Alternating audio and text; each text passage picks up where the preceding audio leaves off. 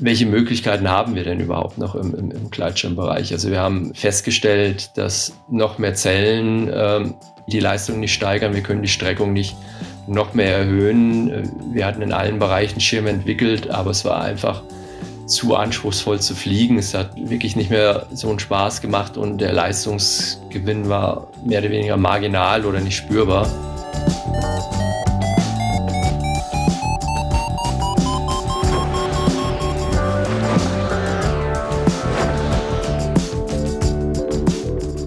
Potsglitz, der Lugleits Podcast. Geschichten aus dem Kosmos des Gleitschirmfliegens. Heute mit Thorsten Siegel. Und ich bin Lucian Haas. Buckelwale haben ungewöhnliche Brustflossen. An der Vorderkante weisen sie wellenförmige Ausbuchtungen auf, sogenannte Tuberkel. Beim Schwimmen strömt das Wasser über diese Buckel und bricht sich in unzähligen Wirbeln. Die Tuberkel kanalisieren den Wasserstrom über den Flossen in streifenförmigen Bereichen mit wechselndem Turbulenzgrad. Das verstärkt zum einen den Auftrieb, zum anderen kann der Wal seine Flossen steil anwinkeln, ohne dass es gleich zu einem krassen Strömungsabriss kommt. Dieses Prinzip aus der Natur findet sich neuerdings in Gleitschirmen wieder. Der Boomerang 12 von Gin Gliders weist keine gerade, sondern eine wellenförmige Eintrittskante auf. Dem Gleitschirm soll die Wave Leading Edge ähnliche Vorteile in puncto Auftrieb und Abrissverhalten bringen wie den Buckelwalen. Gin will sie künftig in allen Schirmmodellen implementieren. Für Thorsten Siegel, seit zehn Jahren Konstrukteur und Testpilot für Gin, ist die Arbeit deshalb wieder sehr spannend geworden, weil sich mit einem Mal neue Möglichkeiten eröffnen. In dieser 94. Folge von Potsglitz spricht der 53-Jährige freilich nicht nur über seine Begeisterung für die Wave Leading Edge. Er erzählt auch über seinen Werdegang und wie es ist, als Testpilot in Wettbewerben die eigenen Konstruktionen ständig mit der Konkurrenz vergleichen zu müssen. Immerhin ist er dabei sehr erfolgreich. Thorsten fliegt seit 1999 für die deutsche Nationalmannschaft, wurde 2014 Europameister und stand schon mehrfach in der Weltrangliste auf Platz 1. Wenn dir der Podcast gefällt, dann unterstütze doch meine Arbeit als Förderer. Wie das ganz einfach und ohne jede Verpflichtung möglich ist, erfährst du auf der Website meines Blogs Lugleits und zwar dort auf der Seite Fördern. Thorsten, einfache Frage. Wie wird man Gleitschirmkonstrukteur? Hm, die ist gar nicht so einfach, die Frage. Es ist wie vieles im Leben hängt äh, ziemlich mit dem Zufall zusammen und den Situationen, wo man sich äh, gerade befindet. Und ähm, bei mir kamen ziemlich viele spezielle Sachen zusammen. Und auf einmal bin ich seit über 30 Jahren Gleitschirmkonstrukteur. Ja. Welche speziellen Sachen waren es bei dir? Ja, primär war es äh, während dem Studium die Sache, dass mein Bruder mich zum Fliegen überredet hat und ähm, es sich dann interessanterweise recht gute Möglichkeiten ergeben haben, dass ich meine Studienarbeit bei UP damals machen konnte und äh, dann auch über das Wettkampffliegen, äh, wenn ich als Testpilot da gearbeitet habe. Und das war eigentlich so ein Einstieg, ähm, der genau zu dem Zeitpunkt kam, als ich schon Bewerbungen für andere Firmen geschrieben habe. Ich habe bei Daimler Chrysler Aerospace ein wenig gearbeitet. Und gerade ja, zu diesem Zeitpunkt gab es auf einmal die Möglichkeiten, doch bei UP ein bisschen mehr zu machen. Und damit fing alles an. Hast du denn, was hast du studiert? Luft- und Raumfahrtingenieur oder was? Maschinenbau in Heilbronn. Und hatte gute alte Diplom-Ingenieur, ja. Das heißt, die Affinität zum ganzen aerodynamischen Hintergrund und sowas, das kam einfach nur durchs Gleitschirmfliegen hauptsächlich und dann hast du gesagt, dann fuchse ich mich da weiter rein. Das ist richtig, ja. Man hat ja auch Maschinenbau-Strömungslehre, was recht interessant war. Da hatte ich ähm, zwei Semester lang die Kurse belegt und das ist die Sache, sich dann da weiter rein zu spezialisieren, ist ja gerade im Gleitschirmbereich eigentlich relativ einfach und äh, was ich dann da auch gemacht habe, ja. Lass uns mal ganz kurz äh, durch deine Konstrukteurskarriere dann springen. Du hast gesagt, UP hast du angefangen, danach warst du aber auch noch bei Swing und jetzt bist du bei Gin. Genau, ja. Ja, war fünf Jahre zwischendrin bei bei Swing und bin im April, bin ich dann zehn Jahre bei Gin schon wieder, ja. Also 2013 hast du dann zu Gin gewechselt. Wie läuft sowas? Wird, wird man richtig gehend abgeworben von so einem anderen Hersteller? Der spricht dann einen dann irgendwie an und sagt, hey Thorsten, ich sehe, du konstruierst da ganz nette Schirme für Swing. Willst du nicht für Gin konstruieren oder wie geht sowas? Ja, das ist auch wieder im Gleitschirmbereich so, dass es gibt ja nicht so viele Möglichkeiten, auch gerade jetzt von den großen Firmen, ähm, wenn man da überlegt, wenn man wechseln möchte, wenn das Team vollzählig ist, ist es recht schwierig eigentlich, ähm, woanders zu arbeiten. In dem Fall war es wirklich so, dass bei Gin äh, ein größerer Bedarf war und bei mir kam auch noch die ganze persönliche Umstellung hinzu. Ähm, ich bin dann nach Kanada gezogen. Meine Frau, meine beiden Kinder leben jetzt hier. Deine Frau ist Kanadierin? Die ist Kanadierin, ja. Ah, okay. Von daher kam dann auch das Ding, dass es heißt, lass uns in Kanada wohnen. Genau, ja. Und ähm, das war die Sache auch, wo ich in Deutschland dann die Zelle abgebrochen habe. Und ähm, mit Gin ist es so, dadurch, dass, sie, äh, dass die Firma sehr international tätig ist und ähm, auch viele Testpiloten immer zum Testen nach Korea rüberkommen, hat das natürlich dann besser funktioniert auch, als ähm, wenn man jetzt in einer, bei, bei Swing oder einer Firma arbeitet, die äh, in den Alpen ansässig ist, weil da ist natürlich das Schlauste, dass man vor Ort ist. Und ähm, ja, so kam es eigentlich zustande, auch weil der Bedarf da war, weil die Produktpalette bei Gin wirklich mittlerweile auch sehr groß ist und ähm, da einfach ähm, ein zweiter Entwickler noch gesucht wurde und dann die Kombination noch als Testpilot und Wettkampffliegen war natürlich äh, nahezu ideal. Und da hat mein, äh, der Michi Siegel, ähm, ist jetzt nicht mein Bruder, viele vertauschen das immer, ähm, aber er hat bei äh, Swing gearbeitet, äh, Entschuldigung, bei Chin gearbeitet und ähm, da war es auch so, dass er uns so zusammengebracht hat ein bisschen. Chin kenne ich auch seit 25 Jahren mittlerweile.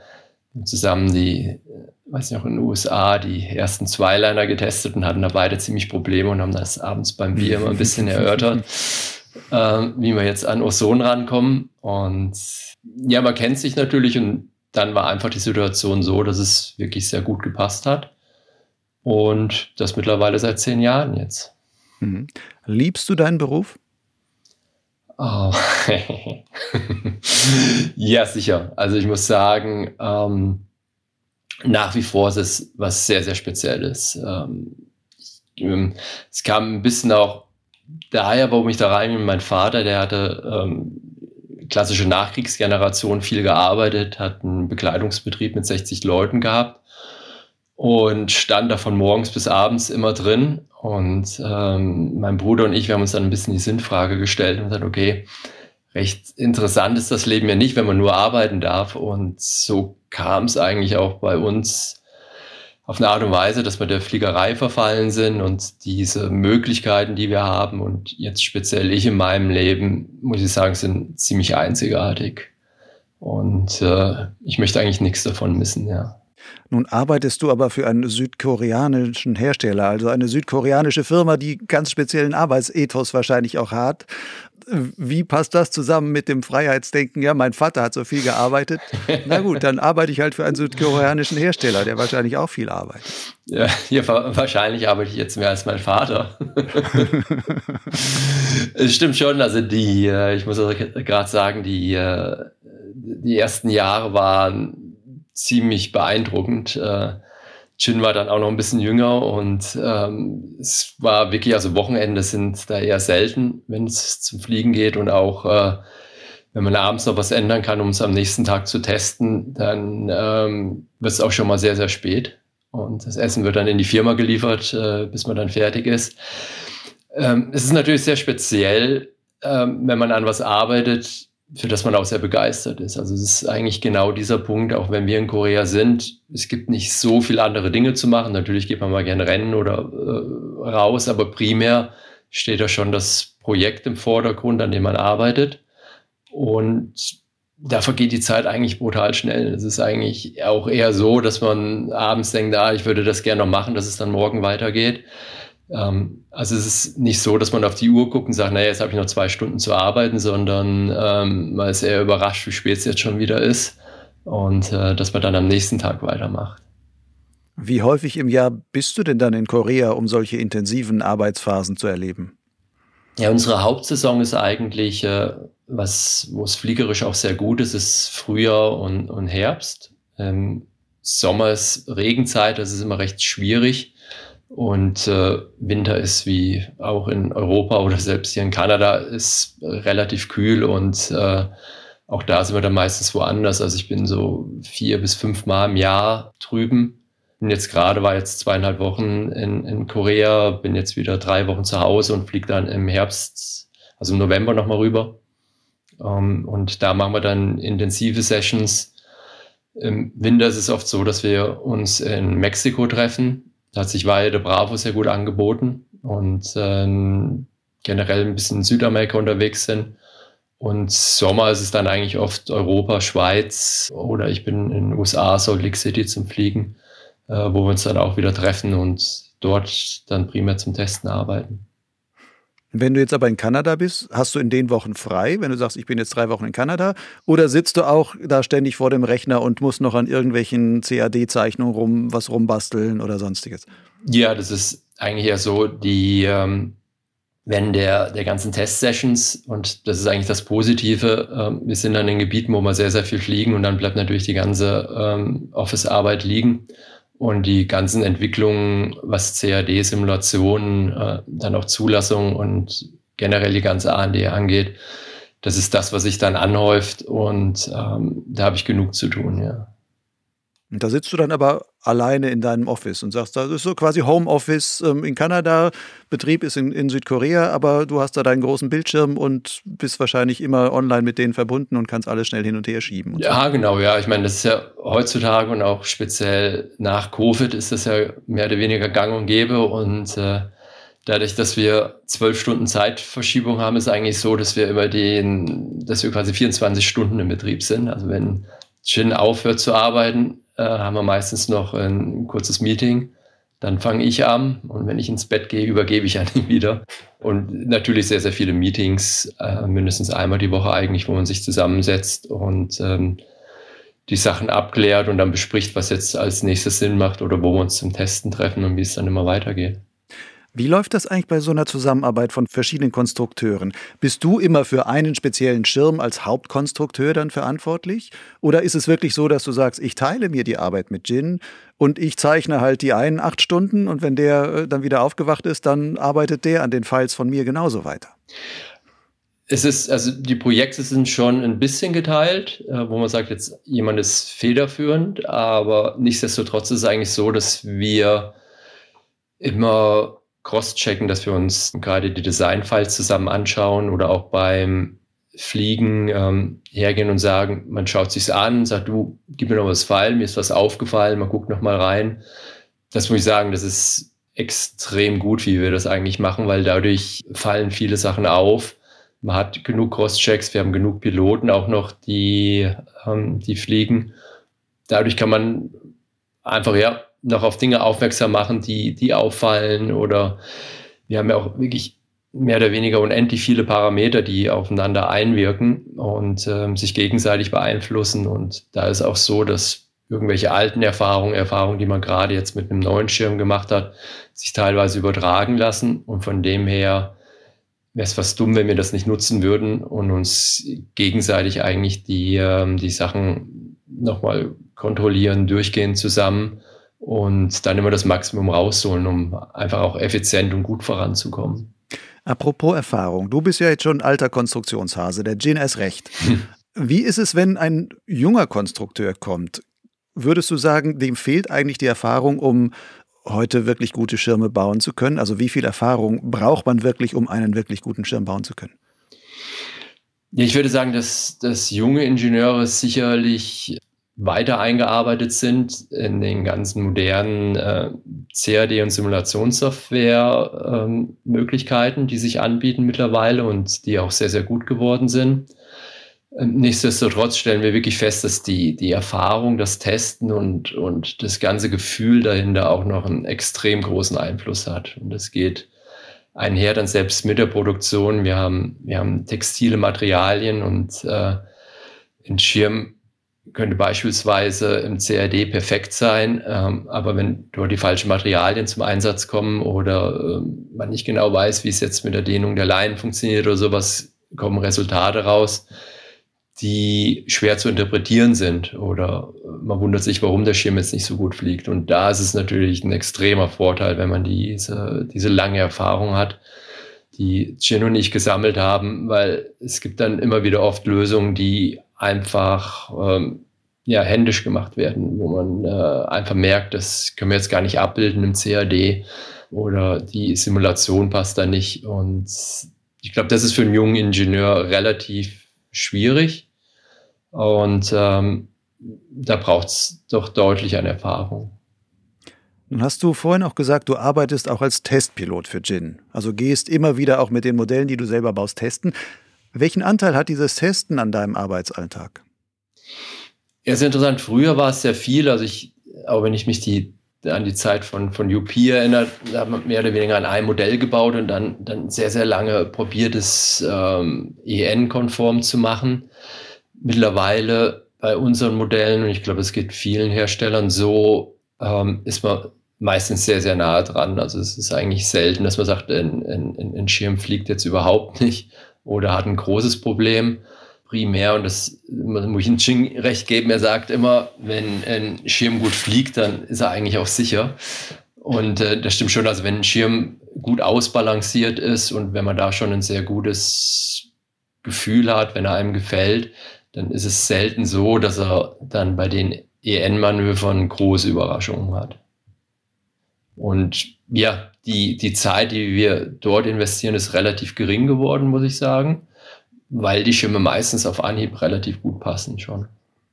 Liegt das auch daran, dass die Software so viel besser geworden ist, also auch die Simulationssoftware, oder ist einfach so viel mehr Erfahrung auch eurerseits da und auch allgemein vielleicht in der Branche die Erfahrung nach 30 Jahren Gleitschirmfliegen so viel besser, dass man sagen kann, die Schirme, die heute gebaut werden, da kommt eigentlich kein Schrott mehr erstmal raus, sondern das ist eigentlich alles schon mal brauchbar. Ja, es ist eine Kombination von allen. Auch die Sache, äh, was wir ja gesehen haben, ist, dass die letzten Jahre oder sowas gibt es ja keine revolutionären Designs eigentlich mehr. Es ist ja äh, alles auf einem sehr hohen Niveau, äh, hohen Niveau weiterentwickelt worden. Und äh, wenn man überlegt, welche Probleme man dann noch hatte, als wir eigentlich von nahezu fünf Linern im Wettbe Wettbewerbsbereich, also wir hatten D-Line mit E-Abspannung hinten noch, dann zu äh, drei Linern und zwei Linern, zu den Stäbchenkonstruktionen, das waren schon große Herausforderungen. Und äh, mittlerweile sind wir in vielen Bereichen, was ähm, jetzt Leinanzahl, Zellenanzahl geht, Streckung oder sowas, haben wir uns auf ein Niveau ähm, eingependelt, in dem es recht selten noch extrem drüber hinausgeht. Und deshalb ähm, kann man das natürlich immer besser handhaben mittlerweile. Du baust alle Arten von Schirmen für Gin? Oder bist du spezialisiert auf hauptsächlich die Wettbewerbsschirme, die CD, CCC und was auch immer? Einfach im, im, im normalen Schirmsegment bauen wir eigentlich alles zusammen. Das ist auch immer, äh, liegt so ein bisschen daran, wo man gerade dran war. Und manchmal ergibt sich dann, dass man sagt, naja, man macht für zwei, drei Jahre dann eher die, ähm, die Hochleisterschirme, so wie das so Boomerang 11 und Leopard war. Jetzt aktuell mit der WF Leading Edge ist die Sache, weil Jin das mit der Universität angefangen hat, dass das jetzt wieder so ein bisschen runtertropft in die Klassen, so dass er jetzt an den nächsten Schirmen arbeitet, ich an den, äh, an den Low-Schirmen, wo wir das auch probieren zu implementieren. Das ergibt sich eigentlich immer, aber ja, allgemein bauen wir zusammen eigentlich alle Schirme, äh, bisschen im Motorschirmbereich und ähm, auch, auch Mini-Wings. Ja, eigentlich die, die komplette Palette bis hin, ja, teilweise noch unterstützten bei der Kite-Entwicklung für Jing-Kites. So ist eine große Bandbreite, ja. Du hast gerade das Thema Wave Leading Edge genannt, super spannend. Da will ich ein bisschen später nochmal drauf zurückkommen, weil das äh, finde ich schon eine ja, wirklich sehr spannende Entwicklung. Vor aber noch eine Sache. Testen bei dir heißt ja auch, du bist auch Wettbewerbspilot und fliegst auch seit, ich glaube, seit 1999, da warst du gleich zum ersten Mal in der deutschen Nationalmannschaft oder sowas. Also bist wirklich seit vielen, vielen Jahren ähm, immer topmäßig dabei. Aber weil du auch Konstrukteur immer bist, hast du im Grunde auch im Wettbewerb immer deine eigenen Konstruktionen da geflogen und getestet. Ist damit für dich Wettbewerbsfliegen eigentlich auch einfach nur ein Job? Sicherlich, ja. Also gerade früher, als es noch die offene Klasse war, war es, denke ich, eh noch viel anstrengender, weil wir dort eigentlich jeden Wettbewerb genutzt haben, um neue Prototypen zu entwickeln. Das hatte Vor- und Nachteile. Bisweilen war es wirklich so, wenn die Schirme nicht sauber funktioniert haben, war es relativ schwer, sich auf den Wettbewerb zu konzentrieren, weil wir mehr oder weniger dann die Nacht durchgearbeitet haben. Das war mehr so Paris-Dakar-mäßig als kleines Team, wenn man nachts über am, am Schirm schraubt, dass am nächsten Tag hoffentlich besser fliegt. Du hattest aber nicht immer eine Nähmaschine noch damit und nee, Nähmaschine nicht noch. unbedingt, aber teilweise gab es sicherlich die ganzen Situationen. Ähm, das waren schon abenteuerliche Sachen. Äh, doch, ja, also Nähmaschine hatte ich sogar auch ein paar Mal dabei, ganz sicher, ja. äh, nicht, nicht bei den Überseewettbewerben, aber in, in den Alpen war es schon so, dass wir auch gerade dann noch mit den Hinterkantenspannungen oder Spannungen generell gearbeitet haben, die wir dort geändert haben dann vor Ort. Ähm, also da wurde wirklich ziemlich viel ähm, gemacht, als dann die offene Klasse gestorben ist, mehr oder weniger, was wahrscheinlich auch sehr sinnvoll war, wurde es ein bisschen ruhiger. Und ähm, jetzt haben wir ja die Möglichkeit, mit AFC-Schirm ähm, ab und zu mal in den Wettbewerb zu kommen, was wir auch so, ja, vielleicht ein, zweimal im Jahr machen, um neue Modelle zu testen. Und ähm, es ist ein bisschen angenehmer, muss ich sagen, weil man kann sich aufs, mehr aufs Fliegen konzentrieren. Natürlich trimmt man vielleicht teilweise nach seinem Schirm, aber das sind, sind, sind minimale Bereiche. Und ähm, es macht, denke ich, also Wettkampffliegen für mich macht mehr Spaß als in den alten Jahren, weil man den Fokus jetzt ein bisschen anders setzen kann. Nur zur Ergänzung, RFC steht für Ready for Certification, also Schirme, die im Grunde schon dem geplanten CCC-Schirm entsprechen, aber halt erstmal nur von Wettbewerbspiloten, die zu der Firma gehören, geflogen werden im Wettbewerb. Ja, genau, ja, ja. Ähm, wenn du da nun fliegst, egal ob im Wettbewerb oder auch anderswo, als Konstrukteur, kannst du da das Konstrukteursgehen immer komplett ab, also nicht immer, sondern aber trotzdem manchmal komplett abschalten oder geht es dir immer noch so, dass du denkst, so, du fliegst irgendwas und denkst, ah, hinten die Hinterkantenspannung, irgendwas ist da noch schief oder sonst was. Also, dass das bei jedem Flug in irgendeiner Weise hochkommt. Oder vielleicht, wenn du im Wettbewerb bist und ähm, ja, einen Konkurrenten neben dir hast, also auch einen, äh, den Schirm die Schirmkonkurrenz neben dir hast und dann siehst, der steigt irgendwie besser als, als deiner und dass man denkt, aber was hat der jetzt schon wieder gemacht oder was, was, was fehlt bei mir? Also hast du solche Gedanken dann beim Fliegen auch ständig? Ständig nicht, aber sicherlich sehr oft. Es ist ähm, gerade, wenn du deinen eigenen Schirm neu hast und äh, da schaust du natürlich am Anfang sehr genau hin. Teilweise auch passt man leicht seinen eigenen Vorlieben an. Und äh, sobald das aber gemacht ist, muss ich sagen, ähm, denke ich an meinen Schirm eigentlich nicht mehr so oft. Das war eigentlich auch die schönste Zeit, als ich meinen Boomerang 11, ich hatte einen, Schirm, der sehr gut funktioniert hat, den ich dann mehr oder weniger zweieinhalb Jahre am Stück geflogen hat, äh, war für mich eine tolle Zeit, weil ich einfach genau wusste, wie der Schirm funktioniert und äh, mir überhaupt keine Gedanken mehr drüber machen musste. Natürlich, wenn andere Schirme da sind, speziell wie du sagst, wenn da was besser geht oder man sagt, na, ist da irgendwas leicht anders, dann äh, wird man natürlich schon hellwach und äh, fliegt auch gerne mal näher hin, um sich das anzuschauen, weil wir natürlich auch, wie ich es vorhin gesagt habe, alle auf einem Level angelangt sind, wo es sehr schwer ist, mehr aus den Schirmen herauszuholen. Also das Leistungsniveau hat sich sehr angeglichen.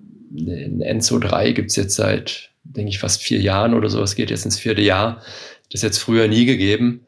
Und ähm, wir sehen jetzt auch andere Marken, die langsam eigentlich auf dem gleichen Niveau mitschwimmen, so dass es interessant ist, welche Konzepte möglich sind und wie weit man gehen kann. Aber was wir aktuell gesehen haben, ist, dass alle Versuche mehr oder weniger ein bisschen scheitern, weil es halt doch vielleicht ein bisschen mehr Leistung bringt, aber dann wieder andere Nachteile, die sich auf, auf, auf Handling oder die Sicherheit ausschlagen, so dass es wir sicher ein Plateau haben, wo es sehr spannend ist, wie, die an, wie jeder probiert jetzt halt doch den nächsten Schritt zu machen, um weiterzukommen. Eine Frage habe ich trotzdem noch, auch wenn die gesamte Branche so auf einem ziemlich hohen Level angekommen ist.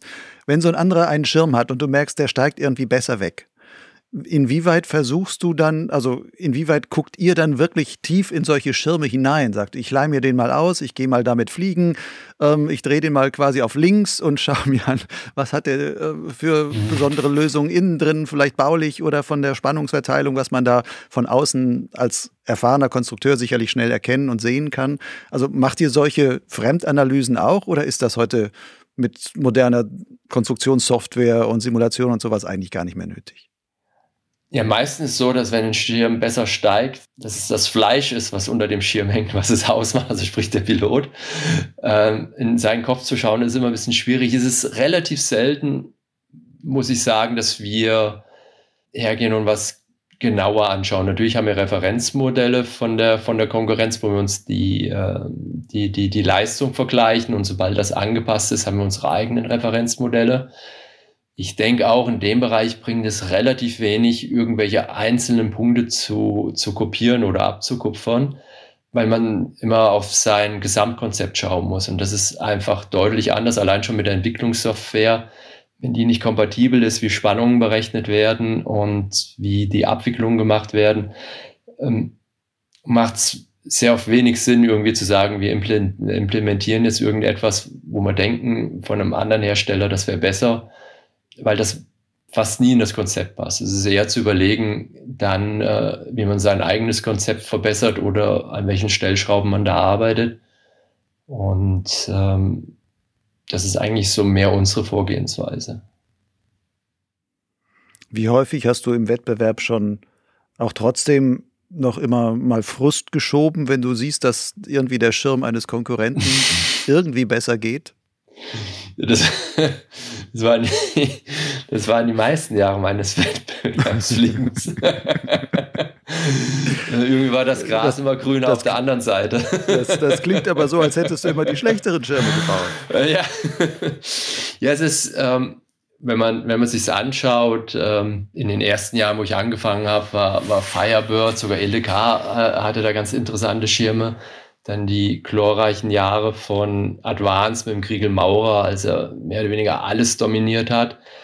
Ähm, da ist ja zu der Zeit äh, kein Pilot rangekommen. Das war, war für zwei, drei Jahre, äh, war das für den Kriegel, glaube ich, die genialste Zeit seines Wettkampffliegens und für alle anderen Piloten relativ frustrierend. Äh, in der offenen Klasse McPara, die extrem schnelle Schirme mal entwickelt haben, wo die Wallet-Brüder äh, ein, zwei Jahre dominierten äh, mit der hohen Geschwindigkeit. Dementsprechend war es so, wenn man der Firma treu geblieben ist. Ich denke, bei UP werden teilweise richtig gute Produkte, aber es gab natürlich immer eine sehr große Konkurrenz. Und äh, bei Swing haben wir lange probiert, richtig ranzukommen, aber das war alles in dieser Umbruchsphase vom 4 zum 3 zum 2-Liner. Deshalb war das dort sicherlich eine, gerade eine sehr schwierige Zeit, immer wieder Schritt zu halten mit den kompletten Neuentwicklungen. Das war wirklich in diesen fünf Jahren, äh, war das mehr, mehr oder weniger eine Revolution, selbst dann mit den Carbonstäben, äh, als Osona mit dem BBHPP rausgekommen ist. Und ähm, dann ist es jetzt natürlich so, mit Jin, mit der Erfahrung auch der ganzen Boomerang-Serie, habe ich dann auch meine erfolgreichsten Jahre gehabt, wo das Material dann wirklich sehr, sehr gut gepasst hat und wir uns äh, ja, seit Jahren mit äh, Ozon und Nifiuk äh, duellieren. Das sind so in der letzten Zeit die, die, die verbliebenen und mehr oder weniger jetzt mit ein paar kleineren Firmen, die wieder, wieder hochkommen wird sicherlich ja noch interessant werden. Du hast gesagt, im Grunde so große Leistungssteigerungen sind nicht mehr möglich. Konstruktiv sind eigentlich die Gleitschirme ziemlich weit ausgereift, ähneln sich auch von Firma zu Firma, also ist alles sehr ähnlich aufgebaut und sowas.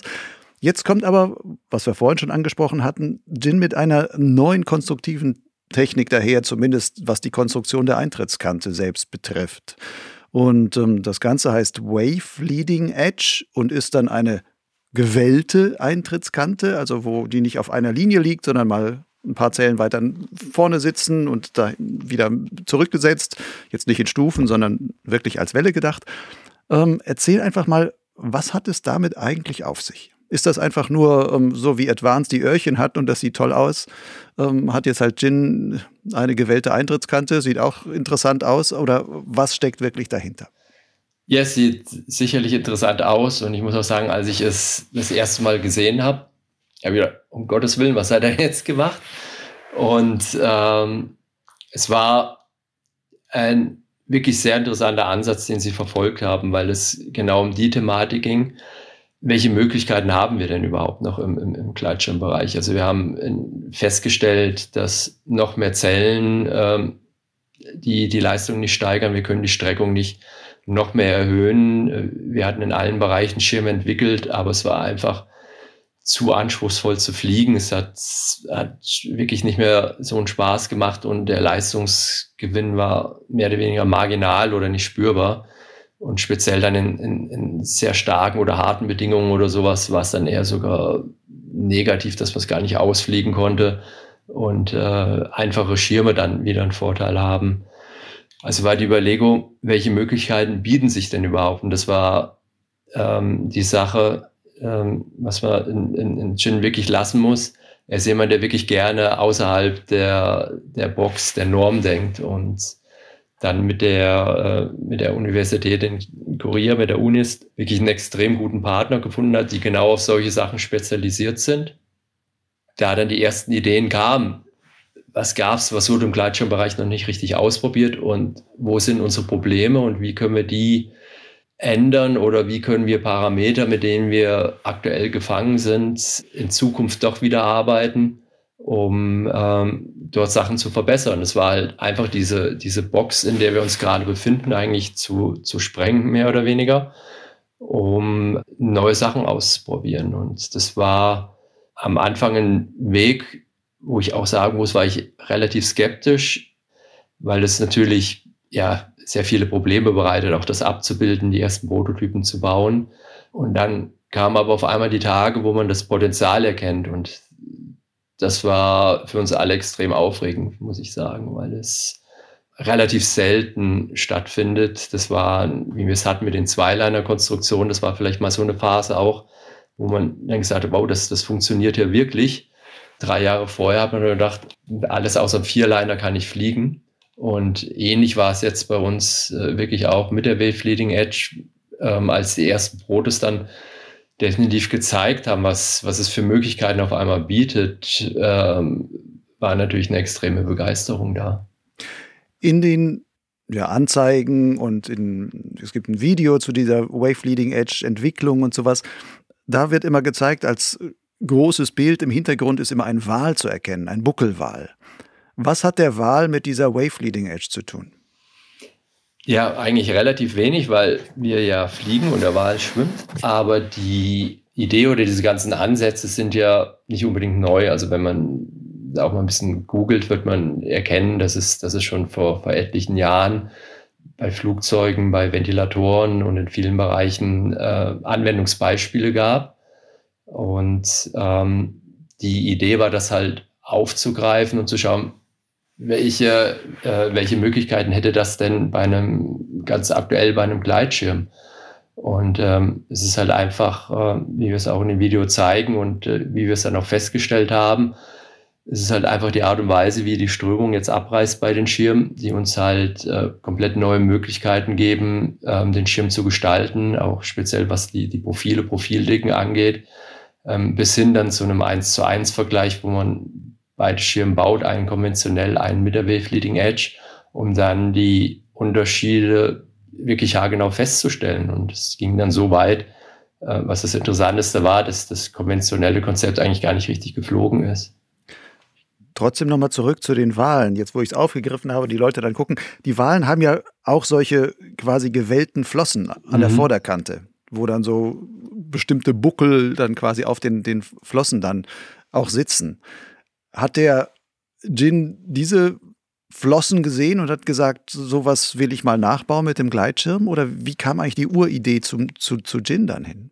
Die Uridee kam von der Universität, die ähm, auf ähm, diese ganzen Gebiete spezialisiert ist, die ähm, sehr viel ähm, einfach aus dem, aus dem Tierreich probieren zu kopieren. Das ist ein eigener Studiengang bei ihnen.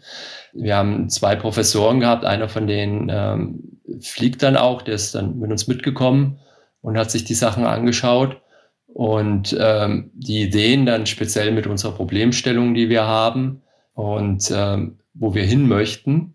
Und das war dann eigentlich genauso diese, die, dieser, dieser erste Ansatzpunkt, wo, wo von der Universität die Idee kam, zu sagen, okay, das könnte wirklich was sein, was ihr einbauen könnt, wenn das möglich ist. Und ähm, Jin war auf Anni begeistert, weil er das mehr oder weniger, glaube ich, fast intuitiv das Potenzial gesehen hat und nicht die Probleme. Ich bin vielleicht zu deutsch, ich sehe erst die Probleme und dann das Potenzial. Und er hat sich wirklich da gleich draufgestürzt und auch zur Überraschung der Universität, die gesagt hat, wow, der, der legt ja wirklich gleich los und der, der setzt unsere Ideen um und bringt uns Resultate, mit denen wir weiterarbeiten können. Und äh, dann zusammen haben sich beide halt auch für äh, eine, eine, Unterstützung beworben, die sie gewonnen haben, wodurch wir dann auch die ganzen Windkanalversuche und alles finanzieren konnten, weil das war dann letztendlich ein extrem großes Projekt, was auch sehr, sehr kostspielig war, um die ganzen Resultate halt rauszubringen. Inwieweit verändern denn diese diese Wellenform an der Eintrittskante, inwieweit verändert das die Strömung auf dem Obersegel? Also was passiert da? Ja, das ist einfach mit, mit höheren Anstellwinkeln reißt die Strömung halt einfach später ab. Sie verläuft länger übers, übers Segel. Und ähm, was wir als Riesenvorteil noch festgestellt haben, zusätzlich ist halt auch, dass sich damit das, das ganze Sicherheitsverhalten von den Schirmen deutlich verändert. Das heißt, was wir bei allen Schirmen haben, die wir so gebaut haben, ist, dass die, das Vorschießen, was früher immer ein Riesenthema war und die Dynamik, dass die extrem reduziert ist. Also alle, ähm, alle Schirme, die wir bis jetzt so gebaut haben, sind einfach vom, vom, von der Pitch-Stabilität extrem gut und das selbst bei, bei wirklich großen Störungen. Durch diese Kombination mit dem ähm, verzögerten Abrissverhalten plus dieses Sicherheitsplus ähm, ist es so, dass wir jetzt komplett neue Konstruktion im Profilbereich, in den Dicken und in der ganzen, äh, in der ganzen Aufteilung von dem Schirm machen können. Du hast jetzt als Vorteile genannt, zum einen ein späteres Abreißen des Schirmes, ein besseres Abrissverhalten. Dann hast du gesagt, es schießt weniger vor, wenn irgendwelche Störungen da sind oder sowas. Gibt es sonst noch einen Vorteil, den diese Wave Leading Edge direkt bringt? das ist schon ziemlich viel für uns. Ich meine, wir sind mit, mit den Sachen extrem zufrieden. Auch was ich gemeint habe, weil wir jetzt viele andere Parameter ändern können. Also wir können mit äh, Profilen arbeiten, die einfach vorher nicht funktioniert haben oder die, die einfach mit einer äh, normalen Eintrittskante sicher nicht funktionieren würden und äh, können dadurch halt gerade die ganzen Parameter noch zusätzlich verändern die, die Wave Leading Edge als solche hätte jetzt nicht diesen Leistungsgewinn, den wir jetzt merken, sondern das geht natürlich einher mit den Möglichkeiten, die wir haben, jetzt die ganzen anderen Parameter zu verändern, speziell Profil, äh, Gestaltung und Dicke. Wie ist das denn dann im Schirm selber? Sind dann, da sind ja quasi jede Welle sind, verteilt sich über mehrere Zellen. Hat dann jede Zelle im Grunde ihre eigene Profilform, weil die einen, die stehen ja ein bisschen weiter vor, die anderen stehen ein bisschen, bleiben ein bisschen weiter zurück. Also ist in diesen beispielsweise rückversetzten Zellen, ist da dann das Profil auch ein anderes oder ist es einfach nur ein bisschen kürzer halt? Aber ansonsten ist die Profilform die gleiche oder wird da wirklich so differenziert, dass man sagen kann, da kann man ja ganz viel, auch neue Parameter da ganz fein dran arbeiten und da so einen Feinschliff dran machen? Ja, genau. Also das sind jetzt die Sachen, wo wir weiterarbeiten, weil die Möglichkeiten sind jetzt natürlich genau das, das weiter zu optimieren. Und äh, es war eh am Anfang erstmal das große Problem zu sagen, okay, wie viel Wellenform brauche ich überhaupt? Wie, welche Winkel macht man? Wie, wie gestaltet man das? Da gibt es ja auch unzählige Möglichkeiten eigentlich. Und nachdem wir das dann eigentlich optimiert und rausgefunden haben mit wirklich extrem vielen Prototypen, war dann genau der nächste Schritt zu sagen, okay, wie optimieren wir jetzt die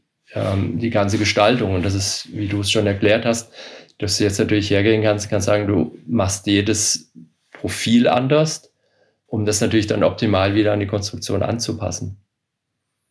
Was jetzt auch dann natürlich äh, auch speziell für unsere Anwendungssoftware, mit der wir arbeiten oder sowas, sind jetzt auch, auch, auch viele Neuerungen als nächste Schritte geplant, wo wir uns überlegen, wie wir das alles weiterentwickeln, weil für uns ist das jetzt sicherlich erstmal der Anfang. Wir haben es äh, in neuen Konzepten gesehen und in anderen Schirmen, ähm, dass es überall die gleichen Vorteile bringt. Also es geht jetzt runter in die unteren Klassen und ähm, dadurch wird es natürlich so aussehen, dass wir auch von der Software, von der Abwicklung und von der Auslegung der einzelnen Profile jetzt wirklich sehr, sehr viel arbeitet haben, das, das weiter zu optimieren, aber das sind die nächsten Schritte. Du hast gesagt, es geht auch in die unteren Klassen runter. Wie weit runter kann das denn gehen? Also wird es auch A-Schirme künftig mit einer Wave Leading Edge geben? Ist in, den, in den ganz unteren Klassen sind wir ein bisschen reglementiert, einfach wegen der geringeren Zellenzahl. Dadurch ist es schwieriger, die, äh, die Wave Leading Edge ähm, so abzubilden. Wobei wir jetzt auch schon wieder neue Ideen hatten. Also wir haben es jetzt im äh, Prototypen bis runter im, im B-Bereich gehabt, um einfach mal zu schauen, wie sich das auswirkt. Und deshalb kann ich auch sagen, dass es mehr oder weniger überall sehr, sehr positiv aussieht.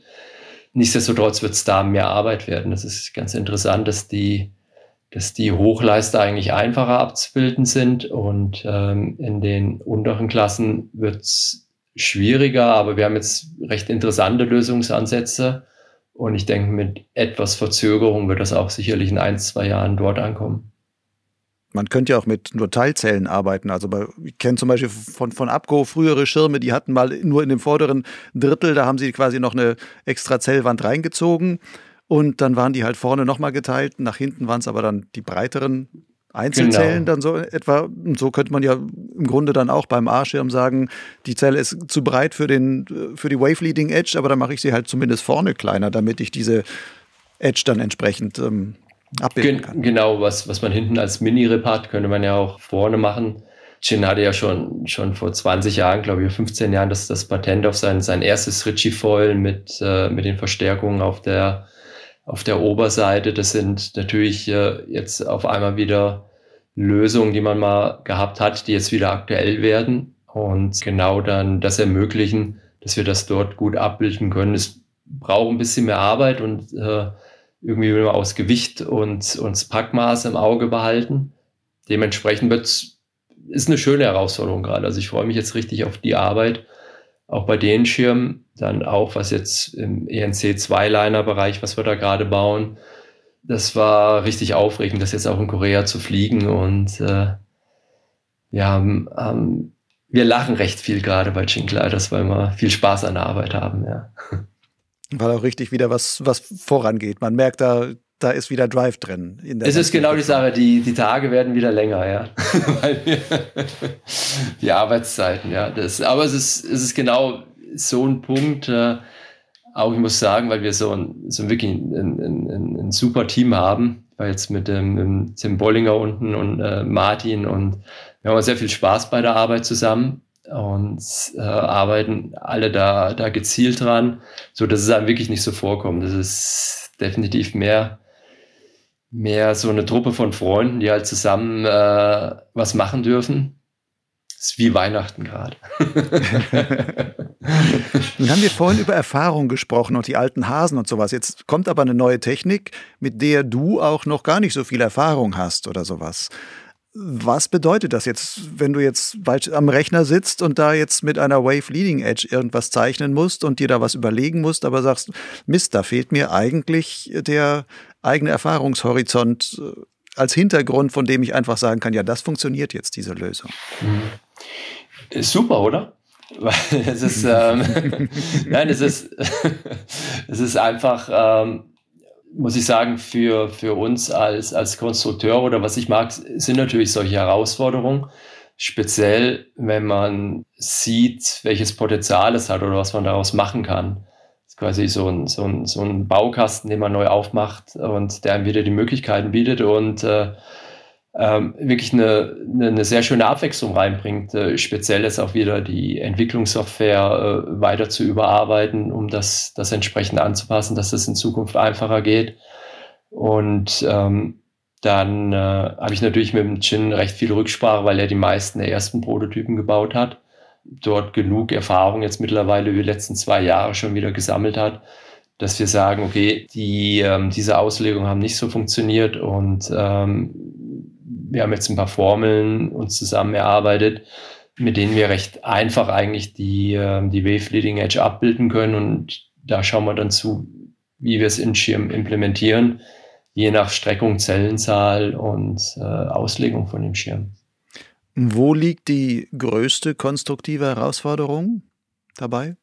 Ja, wie du gesagt hast, ist eigentlich, dass wir bisweilen noch nicht so gut einschätzen können, äh, wie das Endergebnis aussieht. Das war natürlich mit den konventionellen Designs ähm, deutlich einfacher, weil man mehr oder weniger schon fast alles ausprobiert hat und dann immer zu sagen, naja, okay, zu 80 Prozent wird das jetzt mal rauskommen. Natürlich gab es da auch immer noch einen Unsicherheitsfaktor. Bei den äh, neuen Konzepten jetzt ähm, ist es so, dass wir bei ein paar Parametern nicht genau wissen, wie die sich immer auswirken werden oder ob es immer denselben Einfluss haben wird. Also das sind auch viele Sachen, die wir neu überdenken ähm, oder wo wir ein bisschen alte Gewohnheiten über Bord werfen müssen um äh, da auch jetzt wieder das, das, das Optimum rauszufinden. Wenn man sich den, den Boomerang 12 anguckt, der ja schon fliegt mit der Wave Leading Edge und auch im Wettbewerb jetzt fliegt und auch jetzt, glaube mittlerweile frei verkäuflich auch erhältlich ist. Da ist ja diese Wave Leading Edge nur, sage ich mal, auf zwei Drittel des Flügels, aber die Außenflügel sind jeweils noch ganz klassisch konstruiert. Warum? Ja, wir hatten alle möglichen Variationen ähm, gebaut und entwickelt, auch über den Außenflügel hinweg. Was wir aber festgestellt haben da, dass es für das, was wir wollten, kein Vorteil war eigentlich und dass es, äh, dass es deutlich besser ist, wenn der Außenflügel halt äh, nach wie vor noch konventionell gebaut wird. Speziell was ähm, eigentlich dann die, die, die Stabilität vom Schirm angeht und ähm, auch, auch die Leistung und Abspannung. Also das war ein Punkt auch mit der Abbildung außen wurde es ein bisschen problematischer, auch weil der Druck da nicht mehr so groß ist. Ich glaube auch in dem Video sieht man, dass wir haben jetzt sind bei dem Prototyp Nummer 23 angelangt. Es waren dann eigentlich dann auch primär die Tests aus dem Windkanal, die Versuche, ähm, dann wieder ein Prototyp gebaut, zu schauen, äh, wie, wie funktioniert's und dann auch, wie fliegt er. Ich meine, das ist natürlich immer so Sachen, man kann zum einen die, die Leistung natürlich gut im Windkanal ähm, analysieren, optimieren und das, das Ab Abreißverhalten. Aber wie ein Schirm dann wirklich vom Handling ist, wie er, wie er gerade bei den, bei den höheren Streckungen äh, in sich bewegt und ähm, auch in der Thermik zu fliegen, ist es dann nochmal ein, ein, ein ganz anderer zusätzlicher Punkt, der natürlich ähm, sehr schwierig zu simulieren ist. Und ähm, da waren es eigentlich viel Try and Error, bis, bis man dann eigentlich an dem Konzept angelangt ist oder an dem Layout, wie es jetzt aktuell aussieht. Das jetzt mit dem Runterreichen in die unteren Klassen, ähm, auch mit weniger Streckung, dann entsprechende Anpassung der Parameter, heißt dann aber auch wieder, auch dort werdet ihr wahrscheinlich deutlich mehr Protos brauchen, als ihr davor standardmäßig gebraucht habt, wahrscheinlich. Sehr wahrscheinlich, ja. Wir hatten jetzt schon, ich meine, es ist schon interessant, wenn so ein Konzept funktioniert und das auf äh, runter zu skalieren, ist relativ einfach und da auch was so eigentlich, dass jetzt nach diesen, dieser hohen Anzahl von Prototypen, die wir für den Bumerang gebraucht haben, es für die unteren Klassen schon ein bisschen weniger wird, weil wir haben jetzt mittlerweile Tools, auf die wir gut zurückgreifen können und es ist jetzt kein Schuss mehr ins Blaue, sondern eher was, wo man sagt, okay, mit dem ersten Prototypen ist man schon im Bereich drin dass er gut fliegt und dass man die ersten Erkenntnisse gewinnen kann und auf dem sogar dann weiterentwickelt. Es ist nicht so, dass man sagt, man verwirft das jetzt nochmal alles, sondern eher in einem, in einem Bereich, wo man sagt, okay, man kann eigentlich gleich von dem ersten oder zumindest zweiten Prototypen einen Evolutionsprozess beginnen äh, und die Sachen verbessern. Den hat die Wave Leading Edge patentiert.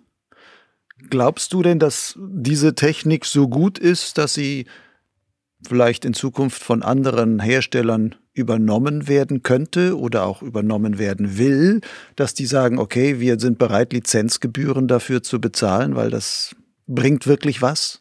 Rechnest du der Wave Leading Edge wirklich quasi was Revolutionäres in der, in der Gleitschirmbranche zu? Also ich denke, dass es für uns, für Chinklei, das sicherlich eine Zäsur ist, wie äh, auch wie wir in Zukunft Schirme gestalten werden, weil mittlerweile, und das ist das Schöne, dass eigentlich auch alle Testpiloten und, und das ganze Team überzeugt ist. Es ist jetzt ähm, nicht so, dass wir da, da zwiegespalten sind, sondern die, die Vorteile auch, äh, das war nach, speziell nach dem, dem Superfinale in Dicentis, wo wir zwar noch nicht ganz da waren, aber wo wir alle erstmal festgestellt haben, wow, das ist, das ist wirklich was, was Großes für uns. Dementsprechend bin ich überzeugt, dass, dass es für uns, also für Gin-Gliders, richtungsweisend sein wird. Es gibt, wie wir wissen, im Gleitschirmbereich viele Möglichkeiten, Ziele zu erreichen. Ähm, ob äh, jetzt Hersteller, natürlich werden Hersteller andere Wege gehen oder andere Möglichkeiten nutzen. Wenn es, wenn es soweit ist, dass, es, dass, dass wir einen Vorsprung erreichen, ich meine, dann wird es zwangsweise so sein, dass andere Hersteller äh, eventuell da auch ähm, aufsteigen wollen oder wir werden halt führend werden, was ja auch schön ist. ähm, es wird sich zeigen. Ähm, die, die Sache, die ich definitiv sehe, ist, ist, ist aktuell, was ich vorhin schon angesprochen habe, wirklich das, das gute sicherheitsrelevante Verhalten. Auch wenn man jetzt von einem Boomerang 11 auf einen 12er umsteigt, ist es fast so, als würde man eine Klasse niedriger fliegen. Und ähm, das, äh, dadurch, dass ich jetzt auch in die Jahre komme, ist es für mich auch deutlich angenehmer, ähm, solche, solche Schirme zu fliegen. Und na, es ist, es ist einfach auch, auch, auch der Punkt, dass man sich deutlich mehr wieder auf, auf den Task konzentrieren muss, weil der, der Schirm fliegt wirklich mehr oder weniger von alleine. Er ist, er ist, er ist wirklich nicht mehr so anspruchsvoll zu fliegen und ähm, bietet einem auch, auch dadurch viel, viel mehr Möglichkeiten, einfach auf andere Einflüsse während dem Wettkampf einzugehen und, und, und nicht nur auf den Schirm fokussiert zu sein, was beim Boomerang 11 sicherlich für viele Piloten äh, der Fall war. Und ich glaube, der, der Erfolg wird kommen, wenn wir die, ähm, die, die Leistung haben, aber mit einem, mit einem deutlich einfacheren Flugverhalten und, und, und, und Handling, was einfach dann auch wesentlich mehr Piloten anspricht. Und äh, da denke ich auch, dass wir sicherlich jetzt auch im ENC-Bereich was sehr, sehr Interessantes äh, auf den Markt bringen werden. Und, ähm, das ist der Bonanza 3, der dann kommt, oder? Genau, ja, ja. Oder wird der wegen Wave Leading Edge einen eigenen Namen dann bekommen, oder?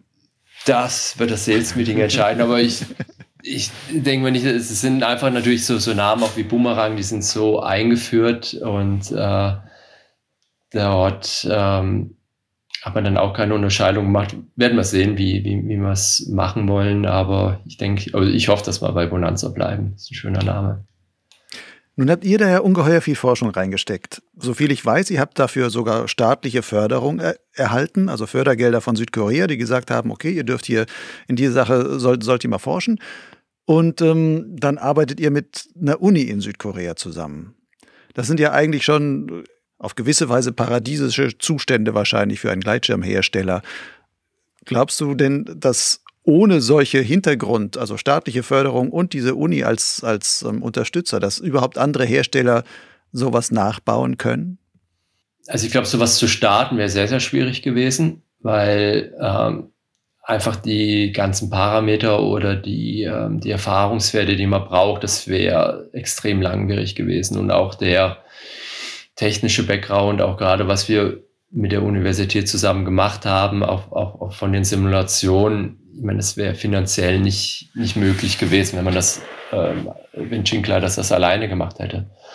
Was wir alle wissen, ist, wenn ein, ein Schirm in Serie geht und existiert, ich meine, was mehr oder weniger jener machen kann, ist, einen Schirm zu kopieren. Ich meine, also die, die Auslegung selber, die ist da und wir machen die ja aus einem gewissen Grund. Also das heißt, die, die, die Grundparameter sind jetzt erstmal offen. Ich denke aktuell nicht, dass äh, bis jetzt andere Hersteller das natürlich machen werden. Zum einen haben wir das Patent drauf, zum anderen äh, muss es sich auch noch zeigen, längerfristig, wie weit wir dort kommen äh, und was wir noch erreichen werden damit. Und äh, wir sind, sind denke ich, erstmal an einem, an einem Anfang und ähm, bin aber extrem zuversichtlich, dass das äh, uns über die, die nächsten Jahre einen, einen, einen größeren Vorteil bei Ginkleiders bringen wird. Und dann wird man sehen, wie andere Hersteller reagieren. Aber es ist ja auch schön mal vielleicht ein bisschen die Nase vorne zu haben. Und äh, so sieht es für uns danach aus gerade. Ja. Wenn ich es richtig verstehe, ist eigentlich einer der Hauptvorteile, den du jetzt auch beim Boomerang 12 und sowas nennst, ist eigentlich das verbesserte Handling bzw. die vereinfachte Fliegerei. Die Leistung ist gar nicht unbedingt, also die Nennleistung, die der Schirm von sich aus bringt, ist jetzt gar nicht mal unbedingt höher als bei einem Konkurrenzprodukt, aber vielleicht die erfliegbare Leistung dann für den Piloten einfach eine höhere. Genau, ja, also das, das würde ich aktuell so sehen. Ich bin mir sicher, dass wir im, Steigen extrem gut sind, aber wir wissen halt auch immer, was, was der Pilot ausmacht, was jetzt natürlich noch in Zukunft hinzukommt und, und alles ein bisschen verfälscht sind die, sind die Gurtzeuge, ist natürlich, äh, wir wissen, dass das Submarine eine extrem gute Performance hat, so dass äh, auch da die 1 zu 1 Vergleich gegenüber die Konkurrenz äh, natürlich ein bisschen schwierig sind. Nichtsdestotrotz glaube ich, dass ein Boomerang mit dem Submarine die beste Wahl wäre. Vielleicht mal bei Ozon anfragen. ähm, das ist das, äh, das eine. Ähm, also ich denke fast, jetzt nach, nach den Erfahrungen würde ich fast sagen, dass, dass unser Schirm vielleicht ganz leicht die Nase vorne hat, aber natürlich nicht so, dass man sagt, man braucht ihn, um zu gewinnen. Das ist zu minimal. Aber für uns der definitiv größte Fortschritt war dieses extrem einfache Flugverhalten. Ähm, der Schirm hat ja auch bei den äh, mit dem 10 cm Beschleunigerweg, was bei der CCC äh, vorgeschrieben ist, ähm, haben wir beim DRV äh, ist als END durchgekommen. Wir haben ihn in Anführungsstrichen spaßhalber mal so testen lassen, auch weil wir das Resultat natürlich, äh, weil das sehr interessant war, auch für unsere Förderung, um auch dort zu zeigen, was das System wirklich bringt, also welche Änderungen es, es wirklich mit sich bringt im Vergleich auf die Vorgängermodelle. Das ist ganz klar ein Punkt, der ausschlaggebend ist für den Boomerang 12, ist genau wie du gesagt hast, eigentlich die erfliegbare Leistung, die ein Durchschnittspilot damit haben kann sogar. Ich glaube, das ist, ähm, das ist der große Vorteil und war jetzt auch, äh, muss man sagen, war ja beim World Cup in, in, in Südkorea und das war jetzt das, der erste World Cup, wo wirklich eine, eine riesen Anzahl am Boomerang 12 auf einmal da war. Das ist natürlich logisch, war ein Heimspiel, wie so ein Bayern-München-Heimspiel.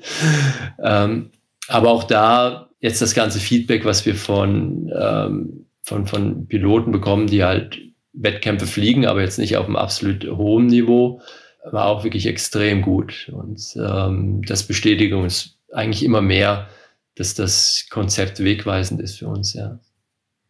Trotzdem, gerade im Wettbewerbsbereich ist ja auch noch Topleistung letzten Endes immer auch noch entscheidend. Ja, wenn ein Top-Pilot, der das auch einen anspruchsvolleren Schirm noch fliegen kann, dann kann er dann halt, wenn der dann jetzt einen Leistungsvorteil bringt, kann er das auch noch ausfliegen. Du hast gerade selber gesagt, Ozone hat mit seinem Submarine dann auch ein sehr aerodynamisches Kurzzeug, was dann auch wieder ähm, im Gesamtgespann dann wieder deutliche Vorteile bringen kann.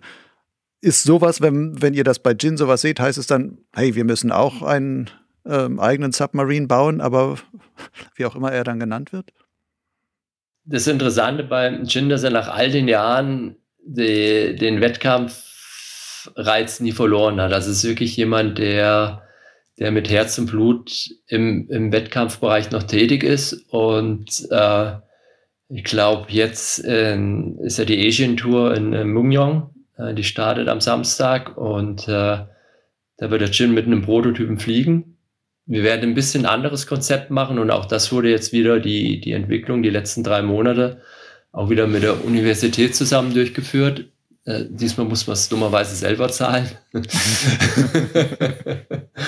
ähm, was aber auch wirklich sehr interessant ist, äh, was ich schon gemeint habe mit dem Chin, dass er eine, eine, extrem hohe Motivation hat und auch, dass das Potenzial sieht und auch natürlich ähm, weiß, dass Ozon da sehr gut gearbeitet hat, dass sie was entwickelt haben, was ich glaube, in, in, in, Australien ist der Robert Bernard und Bruce Goldsmith das erste Mal ja mit so, einem, mit so einem Prototypen rumgeflogen bei einer, bei einer Weltmeisterschaft. Den war es dann ein bisschen zu warm da drin noch. Und dieses Konzept aber jetzt so weit zu machen, wie, wie, es, wie, es, wie es der Lück und sein Team gemacht hat, muss man schon sagen, also das Respekt haben sie, denke ich, die, ähm, die, die Grenzen und die Leistung im Gurtzeugbereich de definitiv verschoben. Also gerade auch was, was im, im Geschwindigkeitsbereich angeht. Äh, und äh, ja, wir werden, werden sicherlich nachlegen. Also das ist, das ist das Ziel. Äh, wir haben das Genie Race 4, äh, denke ich mal, recht erfolgreich gehabt, aber sind damit jetzt hinten dran. Und äh, was ich gesehen habe, was wir entwickeln, wird auch wieder sehr speziell sein. Und äh, bin mir auch da ziemlich sicher, ja, dass wir innerhalb, wird ein bisschen länger dauern, aber dass wir da auch in einem, in einem Jahr oder sowas sicherlich mit was Gutem rauskommen und schon nächste Saison mit ein paar Prototypen fliegen werden. Bin ich ja mal gespannt, wie das dann bei euch aussieht, die Gin-Lösung davon. Du hast gerade zum Boomerang 12 gesagt, du wirst ja, oder im Zusammenhang mit Boomerang 12, du selber wirst auch älter. Das passt dann auch, dass du so, so einen Schirm hast, der etwas weniger anspruchsvoll im Wettbewerb zu fliegen ist. Wie lange wirst du noch Wettbewerbe fliegen? ja, das fragt mich meine Frau auch immer. Ich, ähm, ja, der Punkt ist einfach der, äh, zum einen macht es mir nach wie vor noch sehr viel Spaß und solange wir in dem Bereich entwickeln, ist es halt auch einfach notwendig zu schauen, wie stehen wir mit den Modellen da. Ich meine, das war dasselbe. Ich war jetzt äh, im April das erste Mal nach Covid wieder in Korea, bin mit dem Jin dann äh, die Korean League mitgeflogen. Und ähm, es ist einfach auch schön zu sehen, dass, dass selbst er in den Wettkämpfen äh, noch munter mitfliegt und äh, ja, auch noch richtig gut Gas gegeben hat. Ich meine, das ist das Schöne eigentlich beim, beim Gleitschirmfliegen, dass, ähm, dass man in dem Bereich eigentlich relativ lang tätig sein kann. Und solange ähm, eigentlich da der, der Spaß und die Motivation noch da ist, werde ich das sicherlich noch eine Weile machen. Ich denke, die äh, natürlich jetzt die jungen Leute äh, die wir alle in Deutschland haben und zum Glück auch genug Nachwuchs, dass das mit der Nationalmannschaft sich irgendwann jetzt nicht mehr ausgeht, ist okay. Und ich aber auch mehr Interesse, muss ich jetzt auch sagen, äh, Wettbewerbe hier in, in Amerika zu fliegen. Die US-Wettbewerbe, ähm, die einfach genial sind, auch nochmal was, was, was Neues, äh, landschaftlich anders mit richtig hoher Basishöhe, 5.500, 6.000 Meter. Das sind so Sachen, die mich jetzt auch nochmal reizen einfach um noch ein paar, mal ein paar andere Sachen zu fliegen. Aber ja, solange der Gin noch dabei ist, bin ich auch dabei und dann sehen wir mal. Wie viel älter ist der Gin als du? Ähm, ich glaube, uns trennen neun oder zehn Jahre, ja. Na, dann hast du ja jetzt noch zehn Jahre quasi, wo du mindestens noch dabei sein musst. Ja. Wenn wir schon so weit sind, letzte Frage jetzt. Wenn du auf deine lange, auch wenn du immer noch jünger bist als Jin, aber auf deine lange Fliegerkarriere zurückschaust, ähm, was siehst du eigentlich als deinen größten Erfolg und was als deinen größten Misserfolg? Das muss jetzt nicht unbedingt nur Wettbewerb sein, sondern wo du sagst, so, was ist dir da hängen geblieben? Mhm. Ja, ich glaube, der, der größte Erfolg ähm, rein persönlich ist zum einen, dass ich mir nie wehgetan habe, richtig. Ich habe glaube ich, nie einen Knochen gebrochen, aber das war vielleicht auch mehr Glück. Ja, das, das Schönste, muss ich eigentlich sagen, ist die Freunde, die ich überall in der Welt gewonnen habe ähm, und mit den Menschen, mit denen ich zusammenarbeiten durfte. Ich glaube, das ist äh, was, was man ein bisschen unterschätzt und was viele Leute, denke ich mal, die normale Arbeit nicht so haben. Aber es ist, war jetzt gerade in, in Korea wieder hier sind so viele Freunde rübergekommen und wir hatten so eine gute Zeit zusammen. Und ähm, das ist schon außergewöhnlich. Es ist wirklich beglückend. Und äh, ich glaube, auch je älter man wird, desto mehr wird einem bewusst, wie wichtig sowas ist. Man kann noch so einen, so einen tollen Job haben, aber wenn man nicht äh, im Team gut zusammenarbeitet, und das ist auch das, was, was hängen bleibt am Ende, macht es gar nicht so viel Spaß. Und äh, auch, dass das Finanzielle natürlich irgendwo wichtig ist, äh, dass man über die Runden kommt. Aber ja, was am Ende bleibt, sind eigentlich die ganzen Eindrücke und die Momente, die man äh, mit Menschen erlebt hat, die das Gleiche teilen, die zum Glück die meisten sehr liberal von ihrer Denkweise sind und äh, die wenigsten von uns, die in irgendwelchen Grenzen denken und alles. Und äh, Deshalb ist es umso irritierender heutzutage, die Nachrichten zu verfolgen, weil ich, ich glaube, ich lebe gerade in einem Paralleluniversum oder in einer anderen Welt und das muss ich sagen, ja, das ist das, ist das Glücklichste eigentlich, was ich, was ich beruflich hatte, muss ich sagen, ja. Negativ, negativ Misserfolg. Hm. Weiß nicht, ich bin, ich bin ein glücklicher Mensch. Dann lassen wir es doch einfach dabei stehen, weil ähm, wir müssen jetzt auch nichts Negatives rauskitzeln.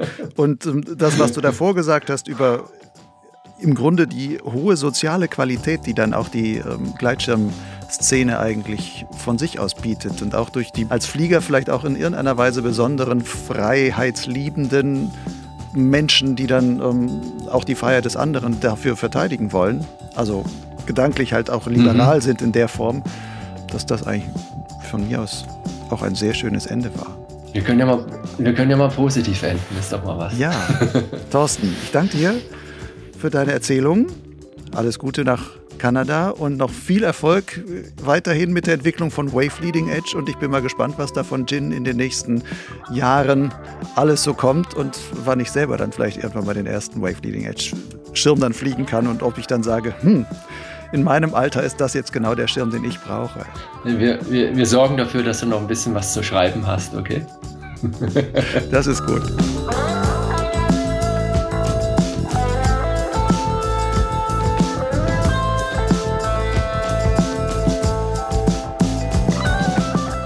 Wenn du noch mehr über Thorsten Siegel und die Technologie der Wave Leading Edge erfahren willst, so findest du in den Show Notes zu dieser Folge auf Lugleitz einige weiterführende Links.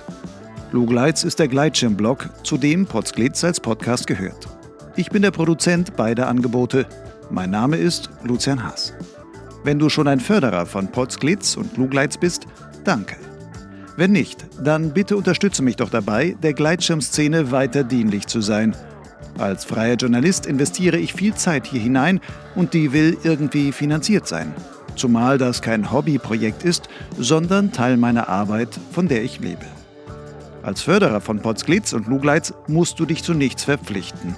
Es gilt nur diese einfache Regel. Du darfst geben, wann, so oft und so viel du willst. Das kann ein einmaliger oder auch wiederkehrender Förderbeitrag sein. Du entscheidest.